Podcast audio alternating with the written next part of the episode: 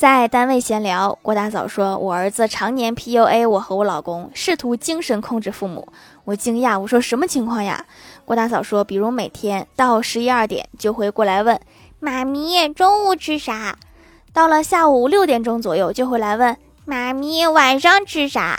只要在家到点儿就会问，常年下来给人极大精神压力。”我和我老公现在一到饭点就紧张，注意力不能集中，心慌心悸，身心遭受重大严重影响。以前就是觉得心理压力大、不舒服、沮丧、自卑，看了最近的新闻才知道是被 PUA。你这就是懒，怕人催。